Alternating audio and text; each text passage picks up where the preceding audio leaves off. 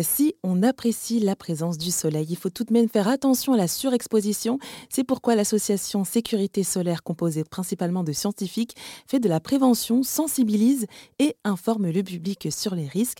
Bonjour Pierre Césarini. Bonjour. Alors vous êtes le directeur délégué et porte-parole de Sécurité solaire. Euh, de quelle façon alors cette association agit et quelles sont ses missions tout simplement? Oui, la sécurité solaire existe depuis maintenant euh, presque 30 ans.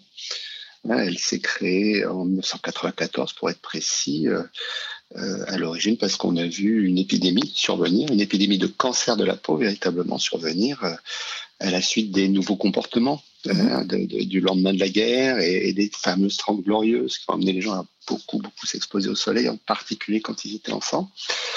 L'association a trois axes d'activité principaux. Euh, la première, c'est la diffusion des indices ultraviolets dans les programmes météo, repris par de nombreux médias, repris par des collectivités sur le terrain, euh, parfois des expositions au soleil comme des plages ou mm. des piscines découvertes, ou bien encore à, l'accueil de centres aérés. C'est une action qui se mène euh, en partenariat ou dans le cadre d'une collaboration avec l'Organisation mondiale de la santé, puisque cet indice d'UV qui informe les gens sur l'intensité des UV et le risque qu'il peut y avoir à s'exposer au soleil est une action internationale. Hein. Cet indice est recommandé par l'Organisation mondiale de la météo et utilisé à peu près partout dans le monde pour cela. Le deuxième axe d'activité, c'est un programme dans les écoles, parce que beaucoup des cancers de la peau qui surviennent à l'âge adulte sont en fait liés à des expositions solaires de l'enfance. Donc on a un programme qui s'appelle Vivre avec le soleil, qui repose sur une ressource pédagogique que les profs peuvent télécharger, en tout cas consulter en ligne gratuitement, dont ils peuvent bénéficier tout aussi gratuitement en s'inscrivant sur le site internet dédié au projet. En l'occurrence, ça commence par passerelle avec un s.soleil.info. Mhm. Euh, et ça nous permet d'avoir à peu près chaque année 200 000, entre 100 000 et 200 000 enfants qui mènent des activités scientifiques en classe avec leurs profs. Et puis le troisième axe d'activité, les plus récents pour nous, euh, ça concerne les, les expositions solaires professionnelles. Hein, donc tous les ouvriers du BTP, tous les agriculteurs, euh, tous les gens qui surveillent des plages, qui surveillent des, des, des piscines de plein air, les, les gens qui travaillent, les, les agents de voirie divers et variés dans les collectivités. Et pour eux, on a tout un programme en cours d'expérimentation avec euh, des actions de prévention qui commencent de se mener, de s'évaluer pour que l'on puisse, euh, d'ici quelque temps, euh, faire des recommandations aux parties prenantes, c'est-à-dire les, employés bien sûr, mais aussi les employeurs en termes d'information et d'actions de prévention à mettre en place. Donc vraiment protéger sa peau, c'est aussi donc faire en sorte bah, d'éviter hein, les cancers de la peau. Est-ce que vous avez peut-être des données à ce niveau-là, savoir si ça a augmenté au fil des ans?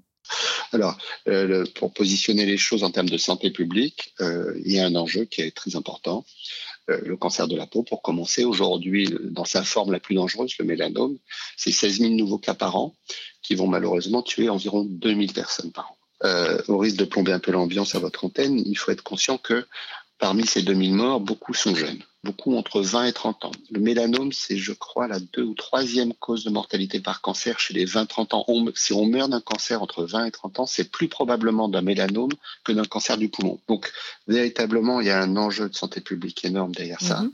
et qui repose sur l'attitude des parents et la protection solaire que ceux-ci et les autres personnes qui sont responsables des enfants vont apporter aux enfants. Donc, vraiment, la protection solaire pendant les premières années de la vie et jusqu'à la puberté, c'est vraiment fondamental pour prévenir ça. Et c'est parce qu'on fait mal le boulot. Je, je, m'implique dedans. Hein. J'ai été jeune parent, je suis maintenant plus vieux parent, mais peu importe. Voilà, c'est notre responsabilité collective aux parents, aux animateurs des centres aérés, aux éducateurs sportifs, bien évidemment aux enseignants, d'apprendre aux enfants, d'abord de, de, de, veiller à ce qu'ils ne soient pas euh, surexposés au soleil, qu'ils soient donc bien protégés, et de leur apprendre à comment maîtriser les choses finalement. Et donc tous ces conseils et bien d'autres sont à retrouver au www.soleil.info. Merci Pierre Césarini pour votre intervention. Je rappelle que vous êtes le directeur délégué et porte-parole de l'association Sécurité solaire. Merci à vous, très bon été à vous et à vos auditeurs.